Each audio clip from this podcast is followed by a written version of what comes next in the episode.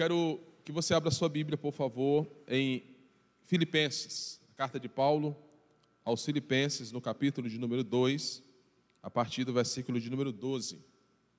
Carta de Paulo aos Filipenses, a partir do versículo do capítulo de número 2, verso de número 12. Nós temos meditado nesse, nessa carta e tem sido assim de muito proveitoso as lições, as instruções que a gente tem aprendido e a gente quer compartilhar com os irmãos nesse tempo que a gente tem. Filipenses capítulo 2, verso de número 12. O versículo de número 12 antecede aquela parte onde ah, é posterior aonde Paulo escreve e fala sobre Jesus, que os filipenses deviam ter o mesmo sentimento que houve em Cristo Jesus, que se esvaziou, mesmo sendo como mesmo sendo Deus, se esvaziou e se humilhou. E por isso Deus o exaltou sobremaneira, lhe deu um nome que está acima de todo nome. No verso 12, Paulo diz assim, ou escreve: Assim, meus amados, como sempre vocês obedeceram, não apenas na minha presença, muito, porém muito mais agora na minha ausência, ponham em ação a salvação de vocês com temor e tremor, pois é Deus que efetua em vocês tanto querer quanto o realizar, de acordo com a sua boa vontade, ou a boa vontade dele. Façam tudo sem queixas, nem discussões, para que venham a tornar-se puros e irrepreensíveis, filhos de Deus, inculpáveis, no meio de uma geração corrompida e depravada, na qual vocês brilham como estrelas no universo, retendo firmemente a palavra da vida, assim no dia de Cristo eu me orgulharei de não ter corrido e nem me esforçado inutilmente. Contudo, mesmo que eu esteja sendo derramado como oferta de bebida sobre o serviço que provém da fé que vocês têm, o sacrifício que oferecem a Deus, estou alegre e me regozijo com todos vocês. Estejam vocês também alegres e regozijem-se comigo. Até aqui eu queria compartilhar com vocês. A carta de Paulo aos Filipenses, ela tem um propósito, pelo menos no que se percebe. Paulo escreve essa carta para agradecer aos irmãos dessa igreja pela cooperação dada a ele durante o seu ministério. Paulo é o missionário, o apóstolo aos gentios, que durante muito tempo, praticamente 10 anos, pregou o evangelho ali na bacia do Mediterrâneo, estabelecendo igrejas, ganhando vidas para Cristo e instruindo essas pessoas a permanecer na fé. Paulo foi um grande divulgador, proclamador do evangelho, e Deus fez coisas extraordinárias através de Paulo. E uma das igrejas que o, o ajudava, que cooperava com esse processo dele cumprir a sua vocação, era a igreja dos Filipenses, a igreja da cidade de Filipos. Uma igreja que inicia na segunda viagem missionária, quando nós lembramos que Paulo estava em Troade e viu um varão macedônio teve um sonho, onde dizia: Passa a Macedônia e ajuda-nos. E Paulo passa a Macedônia, a Europa atualmente, e ele inicia o processo de proclamação do evangelho nessa região. Inicia por Filipos, é a primeira cidade. Nós temos a história da menina que tinha um espírito de adivinhação, a história do carcereiro, e uma declaração muito forte no, no período que é registrado em Atos, quando Paulo prega em Filipos, quando o carcereiro pergunta: O que farei eu para ser salvo? Aí Paulo afirma e diz: Crê no Senhor Jesus e será salvo tu e a tua casa. Essa declaração expressa muito bem o que era o conteúdo da mensagem de Paulo. Paulo pregava Cristo, Paulo anunciava Cristo, chamava as pessoas a se arrependerem, porque Cristo foi manifestado na pessoa de Jesus. E quem nele crê será salvo salvo da ira de Deus e salvo da condenação, e teria seus pecados perdoados. É a partir disso, dessa perspectiva, que Deus usa Paulo e estabelece essa igreja em Filipos. Passado muito tempo, Paulo agora está preso em Roma. E os irmãos de Filipos mandam é, é, Epafrodito ir até Paulo em Roma, ajudá-lo no que for necessário, levando donativos e ao mesmo tempo estando ali para servir Paulo naquilo que ele precisasse. Epafrodito é enviado da igreja de Filipos e possivelmente foi ele que trouxe a carta. Epafrodito vai, enviado pela igreja, leva notícias a Paulo e quando ele volta, ele traz a carta, onde Paulo agradece a igreja, onde Paulo é, trata de perspectivas, orientações pastorais, temos nessa carta aqui. Paulo fala também que vai enviar Timóteo. Timóteo é um fiel cooperador dele, filho na fé, que vai enviar agora para dar força aos filipenses. E Paulo também explica a perspectiva de como eles deviam proceder ou permanecer durante esse momento. Possivelmente no capítulo 2, versículo de número, melhor, capítulo 1, versículo de número 30, ele diz que os filipenses estavam passando por um momento difícil, já estão, já que estão passando pelo mesmo combate que me viram enfrentar, e agora ouvem que ainda enfrento. Ou seja, os filipenses estavam sendo, sendo é, confrontados na cidade por causa da sua fé. E Paulo vai escrever dando orientações. E uma dessas orientações pastorais é que eu quero usar agora com vocês. No versículo 12 ele diz: Assim, meus amados, como sempre vocês obedeceram, não apenas na minha presença, porém muito mais agora na minha ausência, ponham em ação a salvação de vocês com tremor, com temor e tremor. Então Paulo, longe lá em Roma, escreve essa carta como pai espiritual deles, como fundador dessa igreja, e diz a eles: vocês devem obedecer aquilo que eu instruí vocês. Vocês estão passando por um momento difícil. Vocês estão passando por um combate, como eu passei. Mas eu quero que vocês entendam. A partir disso, quero que vocês obedeçam. Assim como vocês obedeciam quando eu estava presente, eu quero muito mais que vocês obedeçam agora na minha ausência. A gente aprende aqui que a fé cristã é poder de Deus que opera em nós, nos libertando, nos chamando, nos fazendo nascer de novo, para sermos filhos de Deus nos levando a ter o Espírito. O Espírito habita em nós. Mas a vida cristã também é nos dirigirmos em direção a uma vida que Deus já preparou de antemão para que andássemos nela. A vida cristã é um caminho que já está traçado, estabelecido, aonde o povo de Deus, por meio de Cristo, é chamado a andar nesse caminho. E esse caminho é o caminho da obediência ao Senhor. Esse caminho é o caminho de colocarmos a nossa vida, não para obedecermos o que nós outrora obedecíamos, a vontade da nossa carne, os desejos da nossa carne, os nossos maus costumes, os nossos maus pensamentos.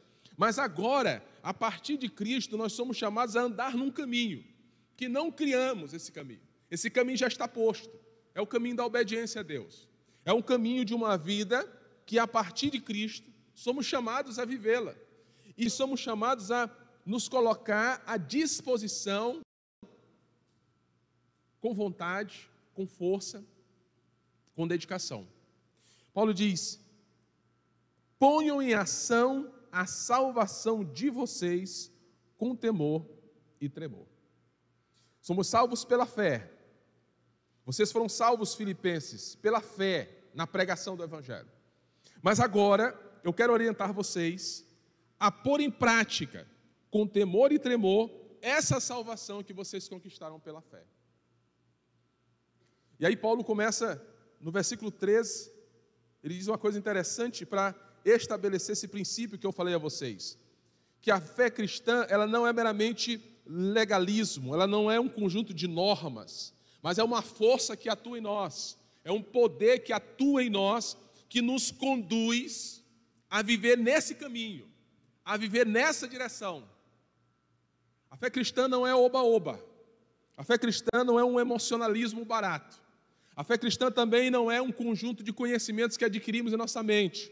A fé cristã é vida em Deus, por meio de Cristo, que nos chama a renunciar, a deixar de lado costumes, práticas, pensamentos, uma maneira de viver que outrora tínhamos, para vivermos uma nova vida vivemos em novidade de vida, vivemos uma nova mentalidade, termos o nosso coração renovado, nossa mente renovada, o nosso olhar para a vida, o nosso olhar para nós mesmos e o nosso olhar para o Senhor. A caminhada cristã é, exige isso. A caminhada cristã exige de nós uma postura, uma decisão, um agir. E esse agir, Paulo diz, vem de Deus também. Nós só podemos fazer nós só podemos pôr em prática a salvação porque Deus opera em nós, porque Deus renovou o nosso coração, porque Deus nos deu o seu espírito, porque Deus nos limpou, nos purificou com o sangue de Jesus. Só podemos pôr em prática a vida cristã porque nós somos os santos, que ele fala no capítulo 1. O povo separado de Deus, o povo que foi atingido pela misericórdia e pela graça de Deus por meio do Evangelho.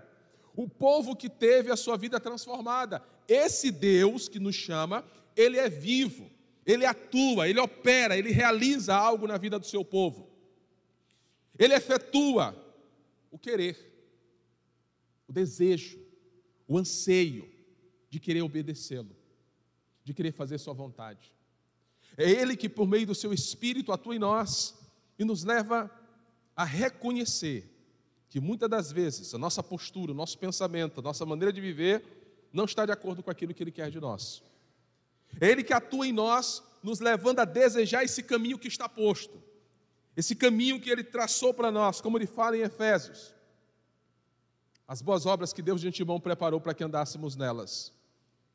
Nessa manhã, precisamos aprender com, com as orientações do apóstolo Paulo, de que em meio ao combate, em meio a uma situação onde nós somos chamados a murmurar, a sermos às vezes é, levados pela, pelo espírito da grande maioria de medo, de confusão, de perturbação, de tribulação.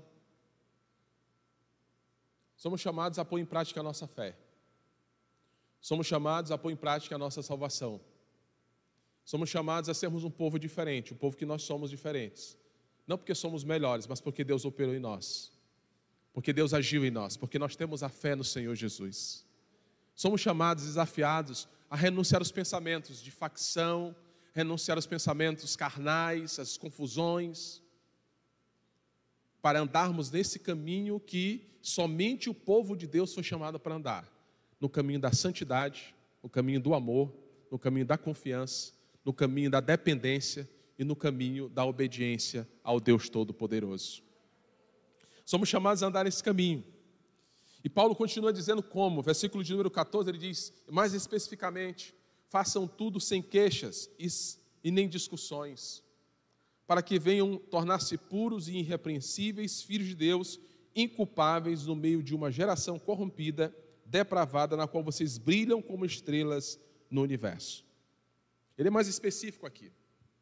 Façam tudo sem queixas e nem discussões, sem carnalidade, sem o, o, o, o costume comum das pessoas que não têm Deus, mas andem num caminho. Ele vai dizer o seguinte: para que venham a tornar-se puros, irrepreensíveis, filhos de Deus, inculpáveis no meio de uma geração.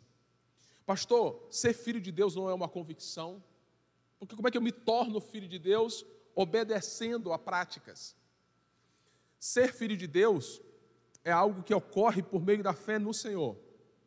O apóstolo João escreve no seu evangelho: Veio para o que eram seus e os seus não receberam. Mas a todos quanto receberam, deu-lhes o poder de se tornarem filhos de Deus.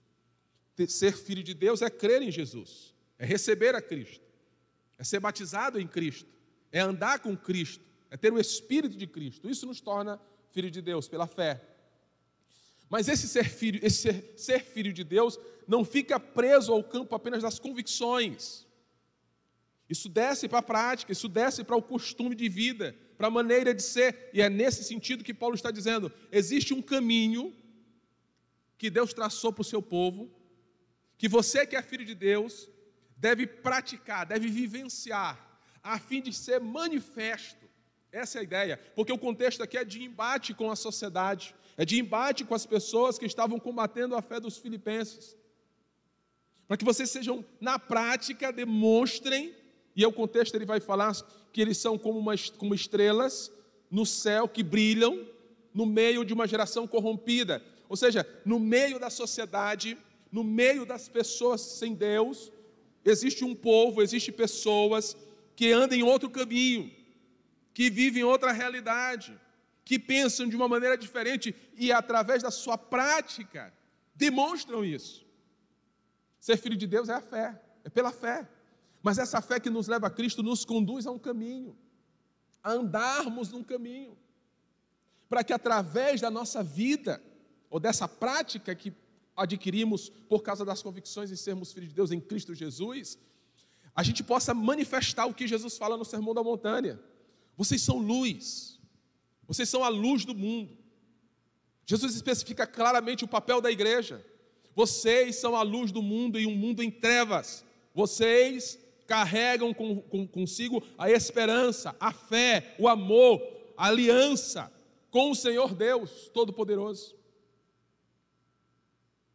Nesse tempo a gente não vê apenas o poder do vírus, mas a gente vê também a malignidade, a perversão humana, o egoísmo, a maldade, a falta de amor pelas pessoas, do homem para com o outro, a ganância, o amor ao dinheiro. A gente vê claramente uma sociedade corrompida. A gente vê que uma situação de tribulação, de pandemia, manifesta no coração das pessoas o que há de melhor ou o que há de pior. Paulo fala aos Filipenses, e essa orientação para nós nessa manhã. Vocês brilham como estrelas no universo no meio de uma geração corrompida. Você entende seu papel, meu irmão? A gente precisa entender o nosso papel como igreja. Nós somos chamados para, na prática, demonstrarmos, por palavras e obras, de que nós somos a igreja do Senhor, de que nós somos filhos de Deus. E a pressão apertando, quanto mais a pressão pega, mais deve ser manifesto essa convicção que temos. Quanto mais a pressão aperta, a esperança, a convicção, a prática deve ser manifesta do povo de Deus. Paulo diz: façam tudo sem queixas, sem discussões, para que vocês venham se tornar puros e irrepreensíveis, filhos de Deus. No meio de uma sociedade, de uma geração corrompida e depravada, na qual vocês brilham como estrelas no universo, retendo firmemente a palavra da vida. Esse é um aspecto importante, um dos mais importantes. A convicção nossa está na revelação de Deus. A nossa convicção, a direção pelo qual nós caminhamos, a convicção do povo do Senhor não está nos meios de comunicação, não está nas palavras que ouvimos de homens que não têm Deus, mas está na palavra da vida. É isso que nutre a nossa esperança, é isso que nutre a nossa fé, é isso que nutre a nossa confiança e a nossa caminhada. Nós devemos nos alimentar da palavra de Deus em todo o tempo, mas nesse tempo ainda mais devemos nos alimentar do que Deus diz, do que Deus fala, das orientações bíblicas, da promessa de Deus. Devemos nutrir nossa alma, nosso coração, nossa mente daquilo que a palavra do Senhor fala, retendo, sendo uma boa terra, absorvendo tudo aquilo que Deus diz e carregando isso, para que possamos então sermos instrumentos de Deus carregados de esperança, não insensíveis. Não confunda firmeza com insensibilidade. Ser firme é ter convicção, é saber para onde você está indo, é entender, mas isso não te impede de chorar, isso não te impede de lamentar, isso não te impede de estender a mão para quem precisa, isso não te impede de, de ter os seus conflitos. Não, mas você está firme retendo a palavra da vida, aleluia. Convicto de que Deus chamou você para andar num outro caminho, convicto de que os embates e combates que temos nessa vida não pode tirar de nós aquilo que Deus implantou em nós.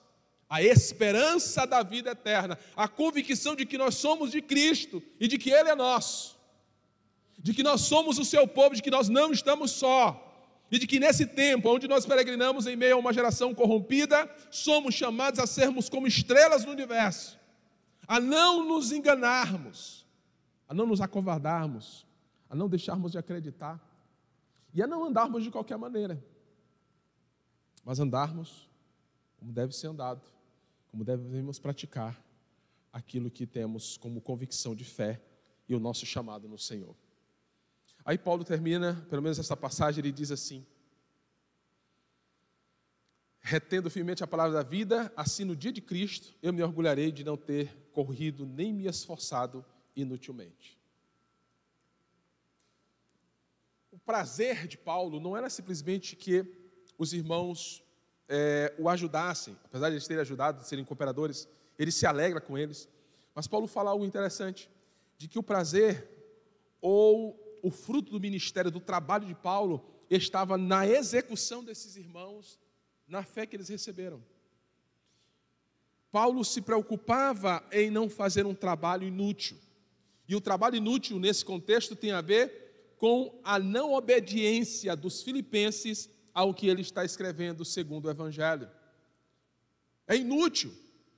Se Paulo ensinasse, se Paulo pregasse, se Paulo orientasse, se Paulo orasse, se Paulo dedicasse sua vida à, causa aos filipenses por causa do Evangelho, e os filipenses não estivessem firmes, obedientes, dedicados, desejosos, crescendo, era inútil. E a preocupação do apóstolo é essa. Para que no dia de Cristo eu me orgulharei. Olha, olha o olhar de avaliação de Paulo não é momentâneo, não é a situação presente, não é a era presente, mas o dia que o dia de Cristo. Paulo pregou, Paulo foi instrumento para iniciar a, a, igreja na região da Macedônia, começando por Filipos, pregou, Lídia, o carcereiro, outros irmãos foram conquistados. Ele escreve a carta chamando os irmãos a um procedimento, a uma vida prática por meio do Evangelho. E Paulo diz: Eu quero que vocês façam isso, para que no dia de Cristo eu me orgulhe de não ter corrido e me esforçado inutilmente.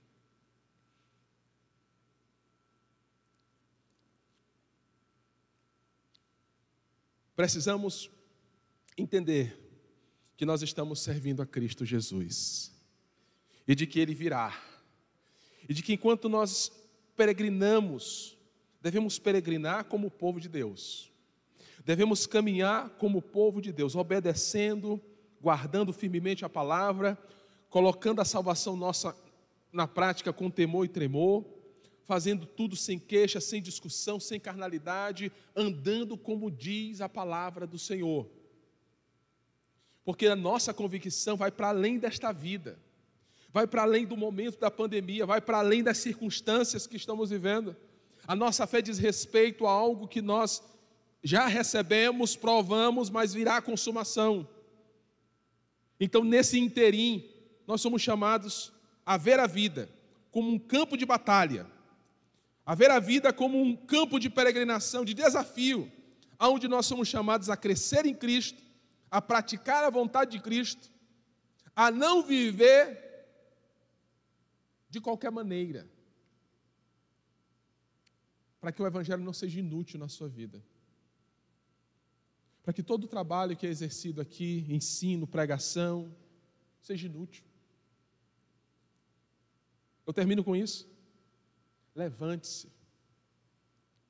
Tenha um maior compromisso com Cristo Jesus.